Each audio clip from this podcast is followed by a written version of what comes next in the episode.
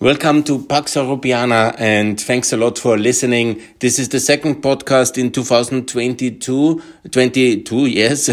I'm up to date now and it's quite dramatic day and I actually do this now also surprisingly because I didn't plan it, but the events in Kazakhstan, they are very dramatic and it's, uh, of course, you know, I really pray for the people of Kazakhstan, for the brave people who are in the streets now and who fight for freedom. And I hope that they will win and they will end the Central Asian dictatorship uh, post-Soviet Union 30 years long.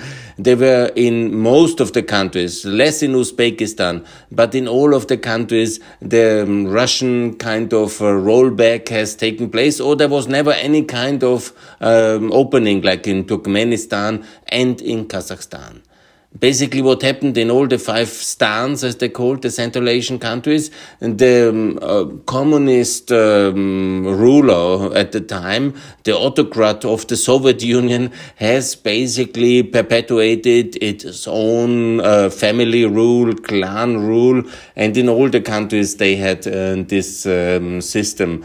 There was uh, some uh, transition in Kyrgyzstan, um, but in the rest uh, we have, and there was of course in Uzbekistan the opening. And as I have said in this podca podcast and in all my email newsletters and in all my tweets, we have avoided, we have failed uh, the opportunity in Uzbekistan in 2016 when the time came because the EU was missing in action in Central Asia. And again, today we are just Renaud Borrell. He is now today in um, in Ukraine, and that's good because he and everybody else, also me, we were focused on Ukraine, obviously, and suddenly comes this crisis, uh, this revolution in Kazakhstan, and it's a big thing.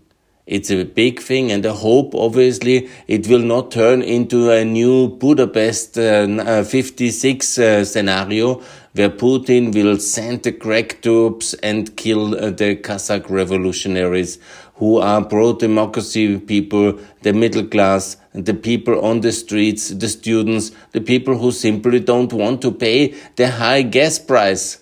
Uh, for which they have, uh, according to reports, doubled in uh, for the for the uh, the beginning of the year. Uh, outrageous uh, decision for a country which is uh, such a big uh, gas and energy exporter. But seemingly that was the starting point. It was now retracted because of the resistance. But the protest was already ongoing, seemingly very heavy-handed response by the Kazakh security forces. And now the new president since 2019, Tokayev, has seemingly just the latest news two hours ago, he has um, called the Collective Security Treaty Organization, the new Warsaw Pact, uh, the Putin-style Warsaw Pact, do something similar like they have always done. In case of uh, one of the dictatorships falling, they have done that in Budapest in 56, in uh, the Eastern Germany in 53, later also in Poland, and ultimately also in the Czech Republic. They always fall in brotherly uh, fashion, the communists and um, the Russian-led they are no longer communist in that sense. They are mostly, I would call them fascist. That's ultimately what Putin's regime is, or kleptocratic uh, fascism. But the fascists were always very kleptocratic as well. No matter what kind of terms you want to use for his regime, I hope they will all fall. And this should be the year where they one by one they tumble. All these Central Asian uh, ex-Soviet dictators and their family clan members and ultimately Putin himself and Lukashenko, they are blown away by the wind of history. That would be so good. And if it's from Kazakhstan, actually, I feel vindicated because when I published first in 2017 my concept paper for Pax Europiana on my website, you can see the uh, flattex-europe.eu. Uh, and then you see that I was already speculating about a military action against Kazakhstan. And maybe it is coming this moment. Because from the Russian perspective, they want to avoid another Ukraine that's for them the horror scenario, Orange or Euromaidan. And when they see it, they will certainly crack down. In what way they will do it? The whole of Kazakhstan or just uh, occupy uh, the and do a Donbass kind of style for the north, which is more uh, Russian inhabited because it's important to understand that also in Kazakhstan, like in most of the ex-Soviet republic, because of the population uh, policy of uh, Kazakh uh, of the Soviet Union, you have, for example, in Kazakhstan also how many? I will just look to make no. It's uh, 20%, 19%.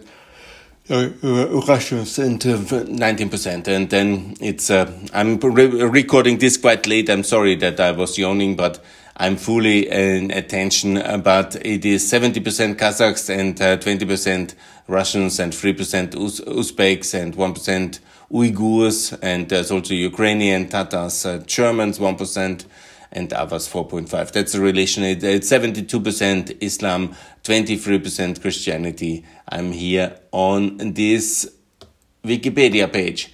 And it's about 18.8 million people. So it is a very big country. It is also significant population with low density because it's really huge country, obviously. And it matters very much because it was up to now a very, in a way, they have portrayed themselves as the pillar of geostrategic uh, kind of stability. They were actually quite active uh, to have um, they called it a triple trajectory foreign policy with Russia, with China, with the West. And they were actually also hosting these peace uh, settlements or agreements with uh, Syria, and they had some international role of standing, and they have also developed a country seemingly so, as autocrats do, visible, very nice buildings, but the people seemingly are not happy. And they were never very happy. When I was still in Brussels, I was working with the opposition there. They were also had an office in Brussels, and they always said we want to work closer with Europe. We want to be democracy. We don't want to live in this kind of dictatorship, which was inherited from uh, the time of the Soviet Union. And these bizarre family clans have then kept on, and they have basically never reformed. This um, Nazarbayev, he is now the new Sultan. They have even changed uh, the uh, name of the capital. They have first trans uh, transferred the capital because the ones was uh, in a way too close uh, to China, according, and then they have the Astana, the new capital, and then they have uh, basically then done this amazing decision to call it Nur Sultan. Sultan obviously being this um, title of the Sultan, yeah, and that's also very questionable in a sense that you uh, call uh, yourself Sultan and you name the city Sultan. Nur Sultan. I think it's actually, I would, if I would be a Kazakh, I would also uh, then, uh, then rebel. The interesting thing I also see that just is that the, the Kosovo um, businessman and politician uh, short-term president Mr. Pacolli has built this uh, presidential palace. Very interesting. Uh, he's a Swiss businessman, Swiss, but of Kosovo roots and a lot of Kosovo engineers. Actually, also my neighbor in Kosovo, he was working in Kazakhstan and seemingly there was a lot of, they have not recognized uh, Kosovo though, and I hope the successor regime will do that. I hope so. And let's see. Obviously, it's not decided. It's one of these dramatic nights where you don't know the outcome. Will the Russians intervene? Will they crack down like Tiananmen style very hard? Will there be a revolution in a sense? Will there be a change of government? Will, uh, according to the latest reports, what I have read is that the prime minister was already fired and uh, the authorities have uh, sent the paratroopers to Almaty and that's the old capital. And so the question is which which um, uh, paratroopers are Russian paratroopers already there. And here Anders Aslund, who you really should follow, that's uh, he is an amazing economist and a great personality, American Swedish and expert for Eastern Europe and uh, post-Soviet transition. And then he says, don't put up monuments of yourself while you are still alive. because they toppled one monument of Nazarbayev now, and it was inside hollow. And another Peter Leonard, he um, has uh, just posted Kazakhstan, Nazarbayev looked solid, but it turned out to be hollow. yes, uh, let's see, let's see. Uh, imagine, you know, this is all just happening at the 30 year celebration. You remember just last week I was making the podcast about the, the CIS, uh, the Commonwealth of Independent Nation uh, meeting in uh, Petersburg, where Putin had obviously Nazarbayev and also Tokayev uh, in uh, in in uh, Petersburg to celebrate uh, this wonderful community of international independent states. And now, just days later, uh, the uh, price policy of Putin, because our current gas prices are by no way um, rational. It's all politically, and Putin has basically squeezed the world with these high gas prices in order to punish uh, Europe into submission to get his pipeline Nord Stream 2 opened, and also to make clear that he has uh, us at the balls because we still consume so much of his energy. But this energy crisis seemingly has translated in a big crisis, not in Ukraine as he was hoping, not in Moldova because we helped all both countries significantly financially, but in Kazakhstan. And now he will be in a big mess because all his kind of threat scenario obviously doesn't seem very credible because nobody in the West believes seriously that Putin will have an attack on Kazakhstan and on Ukraine and basically take on half of the world at once. Yeah? and even he will not think so. So if he now intervenes heavily, it's certainly distracting him from Ukraine in, in terms of uh, Kazakhstan.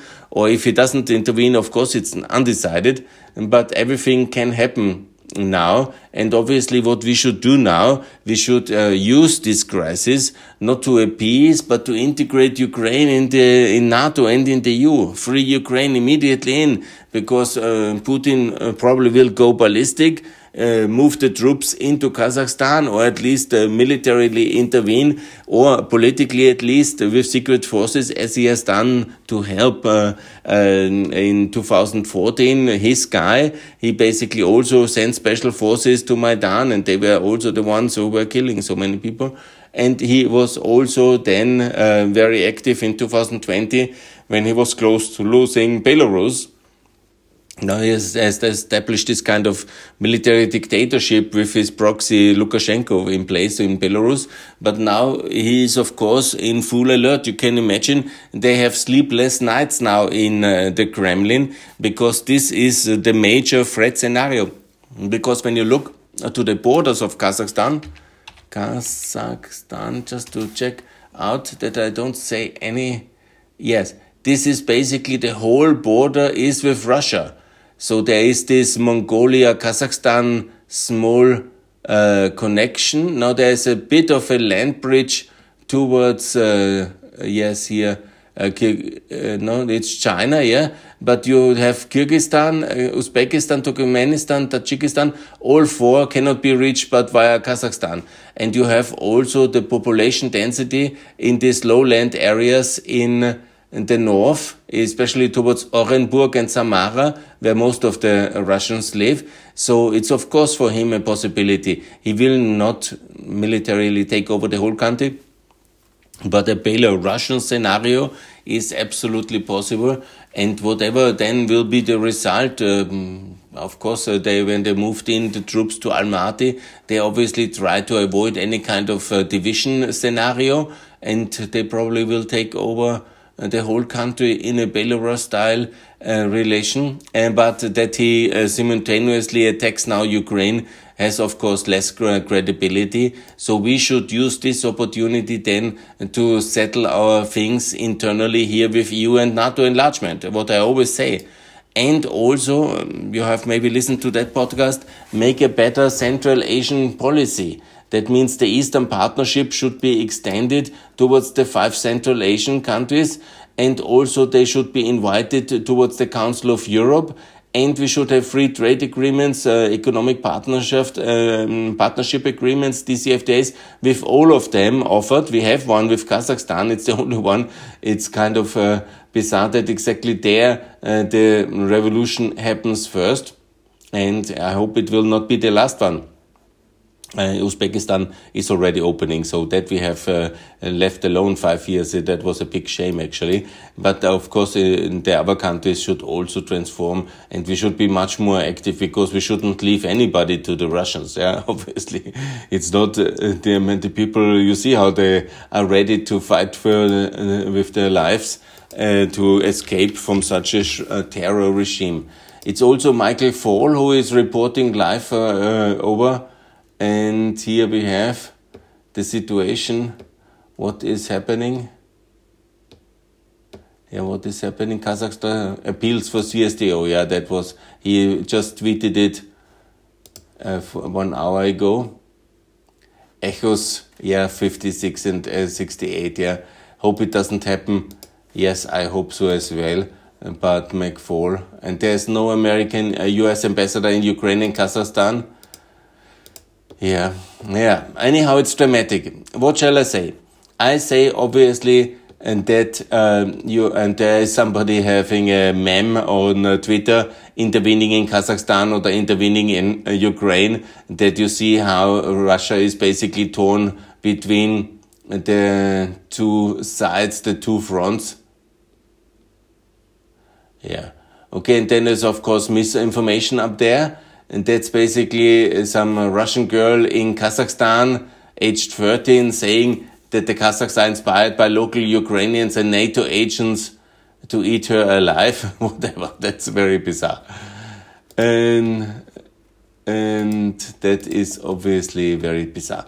Anyhow, what I want to say here in this beautiful podcast about Kazakhstan, I pray for the people of Kazakhstan and so should you that we all can live in peace and in harmony together and we can offer the Kazakhs a much better future inside the Council of Europe where Russia is as well. So why not uh, to have Kazakhstan member of the Council of Europe after a, um, reform and a democratic revolution, a new color revolution? That would be fantastic. They, they can have uh, Russia, uh, Serbia can join Russia if I want. I prefer Kazakhstan to come to us because they really seemingly are pro-Western people. They want freedom. They fight for freedom. And that's very good. That's really amazing. So we have the Eastern Partnership format for them. We have also the Council of Europe for them. We can make specific infrastructure funding no need to go only to the Chinese, and we can work and import uh, a lot of um, uh, energy from uh, Kazakhstan and help them in that way. And that's of course very good. So we can do a lot of things together, and that would be excellent. And that's what I call for. I hope there will be obviously no blood and violence um, and uh, disaster in Kazakhstan. I hear that I read on Reuters it's already eight people who died there's also a report about in uh, some parts of the security forces defecting towards the demonstrators and I hope we have some uh, real serious um, not a revolution but a democratic Kazakhstan. 18 million people living in freedom. That would be fantastic. And if Putin then uh, really intervenes I hope the last of these Putin understanders see what he is he is a terrorist. Uh, he is not a legitimate president of Russia. He is uh, intervening in uh, Belarus, in Ukraine, in Syria, in Georgia. He is using violence permanently as a tool to suppress uh, the people who had the unfortunate uh, disaster of living in the Russian Empire and later in the Soviet Union. He sees violence as the only option beyond money, but he is always ready to use violence. And when he uses now violence against the state, they have uh, and uh, really massively intervenes in Kazakhstan. We should definitely cut all energy links to Russia. We should cut Nord Stream 2. We should cut Nord Stream 1. We should cancel all nuclear energy projects. I have put that on Twitter now. No Finnish energy, no Bulgarian, no Czech, no Slovakian, no Hungarian, Russian energy projects in the European Union or in NATO countries. We need to contain Russia and we need to boycott all Russian products. If he uses force now against Kazakhstan, we, our response should be as harsh as if he would have used force against Ukraine. and there's no justification. Even the Chinese communists started almost a war. Actually, there was a border war because they were so angry about the Russian intervention, the Soviet intervention in the Czechoslovak Republic in uh, 68. So we should, at the minimum, boycott all Russian products. We should make very sure that we uh, help uh, Ukraine and Moldova and Georgia in NATO and in the EU and that we no longer do this. We stop you, our friends, because we want to be nice to Putin. We will have very clear answers to this Kazakh repression and this new Budapest or whatever Prague suppression, which Putin seemingly is on the track record to do. And our answer must be mm, very clear and also very convincing, treating our friends better, taking them in and uh, demanding as well from other countries in the world who do business with uh, Russia that they also distance themselves. Let's not buy Russian energy. No uranium, no coal, no gas, no petrol, no crude oil. That's very important. And let's really, uh, and, and how can I say, accelerate uh, the energy transition in order to get rid of Russian energy and also not buy other things uh, from Russia and also make sure that a country which under such context intervenes in Kazakhstan cannot be a EU, a UN Security Council member with veto power. Russia must be suspended, kicked out of the G20, and obviously then uh, we have to fast track all these other things which I have say so often on this podcast, yeah, to enlarge OECD, to make sure BRICS is paralyzed, and to make sure Russia will be punished very hard for any additional use of violence in, in Kazakhstan, as it would have been for Ukraine, and that uh, they should leave in the troops out of Crimea and or out of Donbass, and not create a second Donbass in the north of uh, of Kazakhstan. Yeah, I will make a lot of this podcast, I think, in the coming days. I will follow the situation very closely, this uh, new uh, Kazakh revolution, and I pray for the people of Kazakhstan. I hope they will also live decently and freedom like any country. Kazakhstan could be as successful as Turkey or as Azerbaijan. They are, of course, also complicated countries. I have not the illusion that Kazakhstan will be now a complete, perfect democracy overnight. But why actually not? Yeah we have seen such transitions. We had totalitarian regimes until the German-German border and just 30 years ago. It was possible for democracy for the Hungarians, for the uh, Romanians, uh, for the Ukrainians. It's also possible for the Kazakh. And definitely they should not live in, uh, under such kind of family owned kind of dynasties. Yeah? because we are not, it's uh, basically monarchical systems which the Soviet Union leftovers have created. Yeah? That's absolutely wrong. And that's what the people seemingly are now ready also to sacrifice their life uh, in fighting. And we should be uh, supportive. Yeah? And we can do a lot. And we can make very clear from the beginning now in the tweets that should be made very clearly that there will be very serious consequences if the Russians intervene and uh, put down democracy in um, in Kazakhstan. Yes, so it's on the way. Let's see. I will release this podcast now. I will see what happens then in the next days, and I will follow this um, uh, developments very closely. Thanks a lot for listening. Pray for Kazakhstan people. Support them uh, how much you can and let's uh, pray that they will be successful and transform Kazakhstan into a Council of Europe member in um, a market democracy, in a very successful uh, free uh, society. And that would be obviously much better for the Kazakhs, for the whole region, and ultimately for the world, but also for the Russians. Because if there is another big country joining the free world, that will be, of course, noticed in Russia. And that would be fantastic because ultimately uh, we need also to have a similar revolution of um, uh, freedom and democracy and uh, to transform Russia into a market democracy. in the name of Nemtsov. I hope uh, everybody will remember it. And one day there will be a big Nemtsov monument at the Red Square and there will be no Lenin anymore. Lenin will be gone from the Red Square and Nemtsov will have a monument there. And that will come, that day will come, it will come in the next years, it will come much faster. And all the guys from the CIS meeting, all these people I showed you on this photo on Twitter, all the five Central Asians and Lukashenko and Putin. And also there was, unfortunately, was big mistake of uh, Aliyev and of uh, um, Pashinyan to go. The Armenian and the um, Azeri um, uh, prime minister and president, went as well and gave some kind of legitimacy to this kind of Central Asian Putin uh, and uh, Lukashenko jamboree. But there were only nine, nine from 15. Three are already in safety in NATO three on the way. Uh, that's Moldova, Ukraine, and Georgia, and uh, two confused in the in the Caucasus. But of course, yeah, now I think so. When Belarus and will fall and Kazakhstan will fall, also freedom will come to Russia one day, and maybe much faster than we all think. And I pray it will come. And then Lenin will be gone from the Red Square and the Nemtsov monument will be replacing him on the Red Square. This is what I pray for, and that is what I hope for, and that's what I tweet for. Okay, now I say good night. It's uh, 11 o'clock already here in uh, Central Europe.